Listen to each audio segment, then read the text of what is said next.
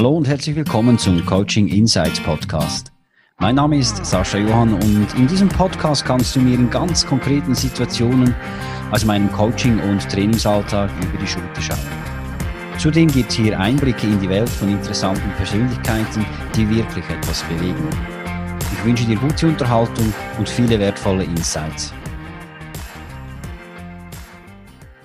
Einsamkeit als Führungskraft und sechs Maßnahmen, was Sie dagegen tun können. Im Business Coaching mit Führungskräften steht immer wieder das Thema Einsamkeit im Raum. Das fängt meist schon auf der Stufe Teamleiter an und je höher die Position, umso größer wird die Isolation. Betroffen sind sowohl angestellte Führungskräfte genauso wie Unternehmensinhaberinnen und Unternehmensinhaber. Unsicherheiten, Zweifel und Ängste werden aus verschiedenen Gründen selbst verarbeitet. Austausch und Reflexion werden weniger und fehlen irgendwann ganz. Mit der Zeit kann die Einsamkeit zur Belastung werden, welche sowohl mentale, aber auch körperliche Folgen mit sich bringt. Das muss nicht sein. Was führt denn nun dazu, dass sich Führungskräfte isolieren?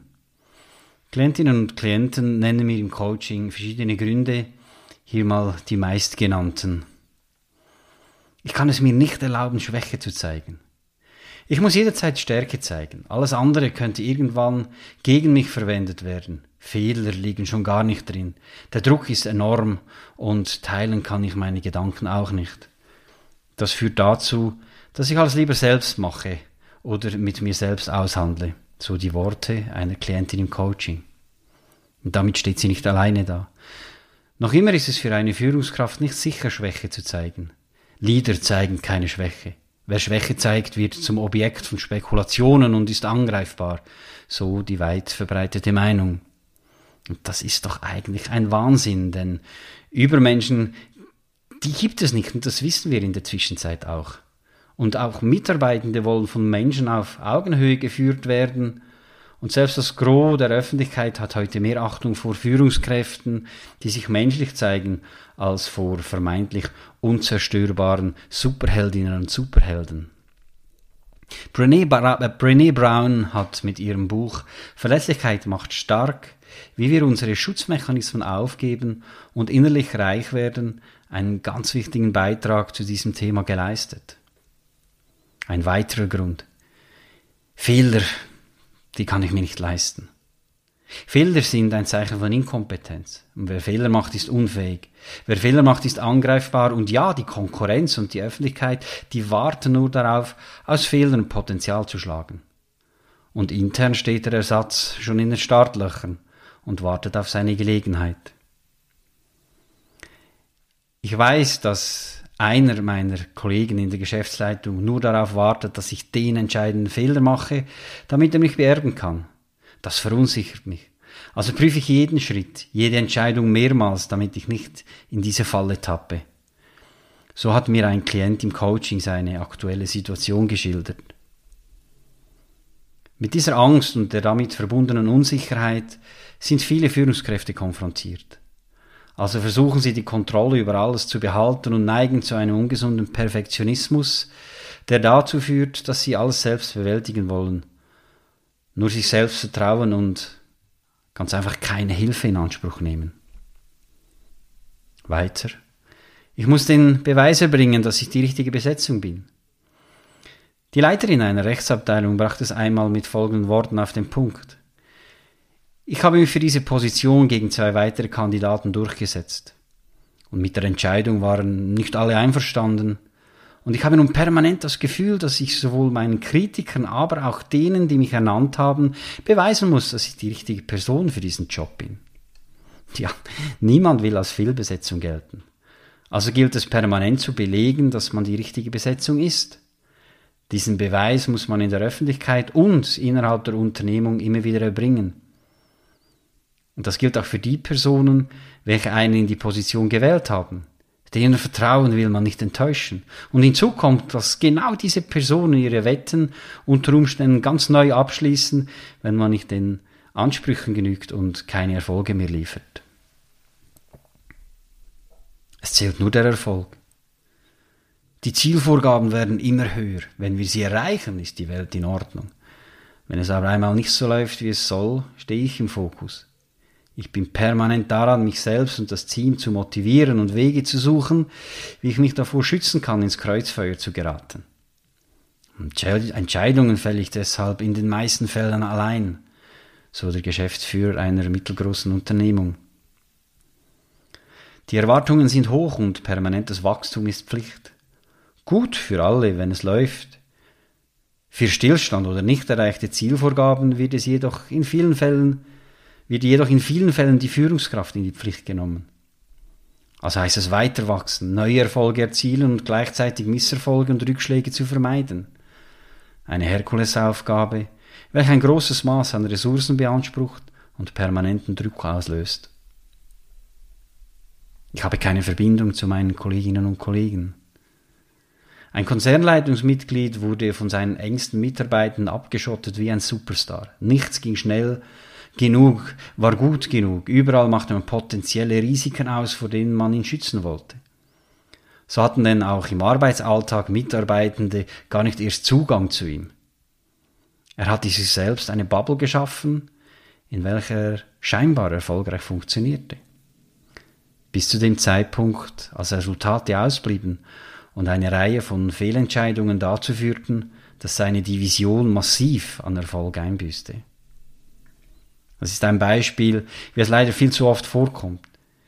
Die Führungskraft vertraut nur noch sich selbst oder ihrem engsten Umfeld. Verbindungen werden gekappt, neue werden gar nicht erst aufgebaut. Man schafft sich so seine eigene Welt, in welcher man nur noch das eigene Ziel und Werteverständnis im Vordergrund hat, im Fokus hat. Oftmals ist dieses jedoch nicht mehr kongruent mit der Basis. Die Distanz zu Kolleginnen und Kollegen und zu den Mitarbeitenden wächst, Austausch und Reflexion fehlen vermehrt. Und aus Angst oder taktischen Gründen erhält die Führungskraft weniger oder wenn dann gefiltertes Feedback. So steigt dann auch die Gefahr von Fehleinschätzungen und Fehlentscheidungen. Ich fühle mich auch privat einsam. Die Dynamik des Berufsalltags leben Führungskräfte oft auch in der Freizeit. Handy und PC sind immer im Betrieb, die Distanz zum Job wird immer geringer und in der Freizeit geht das Streben nach Maximum weiter. Auch hier heißt es schneller, besser, noch mehr, Marathon, Klettern, Radtouren oder noch eine Karriere in der Politik. Da fehlt dann irgendwann die Zeit für den Partner, die Kinder und Freunde. Wie bei diesem Unternehmer, der mir einmal gesagt hat, in den letzten drei Wochen habe ich meinen Sohn nur schlafend gesehen. Oftmals entsteht auch der Irrglaube, dass die fehlende zwischenmenschliche Nähe materiell ausgeglichen werden kann. So die Aussage eines Klienten, dessen Beziehung in die Brüche ging. Sie hatte doch alles, Haus, Auto, Ferien, so viel sie wollte. Leider kompensiert das Materielle das Fehlen der weichen Faktoren in den meisten Fällen nicht. Familie und Freunde richten sich neu aus, entdecken neue Aktivitäten und schaffen sich ihr eigenes Umfeld. Und so entstehen auch im Privatleben Isolation und Einsamkeit.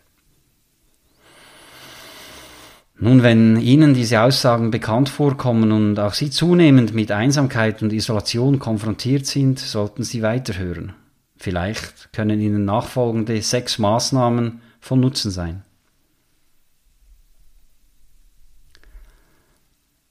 Nutzen Sie selbstbewählte Einsamkeit als Chance für die persönliche Reflexion. Einsamkeit als solches muss nicht schlecht sein. Denn bewusst gewählte Einsamkeit ist ein wirksames Mittel, um Ruhe und Regeneration zu finden. Aber auch um sich selbst zu reflektieren. Schauen Sie in solchen Momenten achtsam in sich hinein und fragen Sie sich, ob Ihre aktuelle Situation noch Ihrem Idealbild entspricht. Ob Sie die Sinnhaftigkeit in dem, was Sie tun, noch finden Entspricht das noch ihrer inneren Haltung, ihren Werten? Wie sieht es mit dem erzielten Nutzen aus? Für sie, aber auch für ihr, ihr Umfeld. Und können und wollen sie ihre Ressourcen für den nachhaltigen Erfolg noch im gewohnten Maß einbringen? Oder schlägt das Pendel in eine andere, unerwünschte Richtung aus? Wenn dem so ist, versuchen Sie in einem ersten Schritt herauszufinden, wie denn das Ideal das Idealbild aussehen müsste. Überlegen Sie dann, was Sie benötigen, um dieses Idealbild wieder Realität werden zu lassen. Notieren Sie sich sämtliche Optionen, ohne zu werten, und danach gewichten Sie diese nach Machbarkeit und Verträglichkeit. Schaffen Sie psychologische Sicherheit und leben Sie sie vor. In einer Unternehmung, in welcher sämtliche Involvierten gehört werden, wo alle ohne Konsequenzen Fehler machen, Ideen teilen und auch unpopuläre Meinungen vertreten können, besteht psychologische Sicherheit. Das schafft Verbindung zu Mitarbeitenden und Kolleginnen und Kollegen. Und dann können Führungskräfte auch davon ausgehen, dass sie ungefiltertes Feedback und ungefilterte Informationen erhalten. Das funktioniert allerdings nur, wenn Vertrauen, Respekt und Wertschätzung von der Unternehmensführung auch glaubwürdig, horizontal und vertikal vorgelebt werden. Besteht denn in Ihrer Unternehmung und in Ihrem direkten und erweiterten beruflichen Umfeld diese Sicherheit? Nehmen Sie sich externe und interne Sparingspartner zur Seite. Schaffen Sie sich intern ein Vertrauensteam, welches aus drei bis vier Sparingspartnern besteht, die auf verschiedenen Hierarch Hierarchiestufen tätig sind. Peers, Direct Reports, Mitarbeitende. Holen Sie sich dort regelmäßig Feedback, aber auch Feedforward ab. Und kommunizieren Sie von Anfang an, dass Sie direktes und ungefiltertes Feedback schätzen und auch erwarten. Machen Sie Ihren Sparingspartner aber auch klar, dass Sie damit kein Risiko eingehen, dass Sie offen mit ihnen sein können. Dann schaffen Sie sich zudem ein Netzwerk, welches sich ausschließlich mit Personen außerhalb Ihrer Unternehmung zusammensetzt. Das können zum Beispiel Führungskräfte und Unternehmerinnen und Unternehmer aus anderen Branchen sein. Wählen Sie aber auch Personen aus Ihrem ganz privaten Umfeld, welchen Sie wirklich vertrauen. Ergänzen Sie dann das Ganze mit einem neutralen Sparingspartner, mit welchem Sie in einem regelmäßigen Rhythmus Feedback und Feedforward reflektieren konkrete Situationen analysieren oder sich ganz einfach austauschen. Sprechen Sie auch über Fehler, Rückschläge und Schwächen. Wer nur von seinen Stärken und Erfolgen spricht und Fehler verschweigt, weckt Misstrauen und nicht selten auch Neid. Wenn Sie auch mal von Ihren Rückschlägen oder Fehlern sprechen, wirken Sie aber menschlich und nahbar. Und zudem zeigen sie, dass sie ihren Erfolg auch wirklich erarbeiten mussten. So wie alle, weil auch sie ein ganz normaler Mensch sind. Und oft werden Mitarbeitende sogar zusätzlich motiviert, weil sie erkennen, dass man Schwächen überwinden, Fehler korrigieren und Rückschläge überstehen kann. Geben Sie Vertrauen und versuchen Sie nicht alles selbst zu schaffen. Sie sind nicht allwissend. Sie haben nicht unbegrenzte Ressourcen. Sie können, gar nicht den kompletten Überblick behalten. Machen Sie sich dies bewusst. Machen Sie nicht alles selbst und lösen Sie sich vom Anspruch, über alles die Kontrolle zu haben. Vertrauen Sie den Fähigkeiten anderer und geben Sie mit gutem Gewissen Verantwortung weiter. Aber wählen Sie mit Bedacht. Stellen Sie Fragen. Wie bereits erwähnt, Sie sind nicht allwissend. Ihr Job ist es auch nicht alles zu wissen. Das ist der Job der Experten und der Expertinnen in ihrer Unternehmung. Aber sie sollten wissen, wo sie Antworten auf ihre Fragen erhalten und dann fragen sie. Das ist ein Zeichen von Stärke und auch ein Zeichen von Selbstvertrauen. Und es schafft auch Vertrauen bei ihren Mitarbeitenden. Aber fragen Sie nicht einfach, weil es gerade auf der Traktandenliste steht. Die Fragen sollten ernsthaftes Interesse an der Sache oder der Person selbst signalisieren. Also, zeigen Sie sich von Ihrer menschlichen Seite. Nehmen Sie sich Zeit für sich und Ihre ganz persönliche Reflexion. Prüfen Sie, ob Sie Ihre Sinnhaftigkeit noch finden. Schaffen Sie sichere Verbindungen innerhalb und außerhalb Ihrer Unternehmung. Geben Sie Vertrauen und nehmen Sie sich einen Sparingspartner mit einer neutralen Sicht zur Seite. Und dann, dann wird Führen für Sie zu einer erfüllenden und faszinierenden Aufgabe. Vielen Dank fürs Zuhören. Wenn auch du eine Antwort auf ein konkretes Thema suchst oder du dich selbst, dein Team oder deine Unternehmung weiterentwickeln möchtest, Wende dich gerne an mich über meine Website saschajohann.com.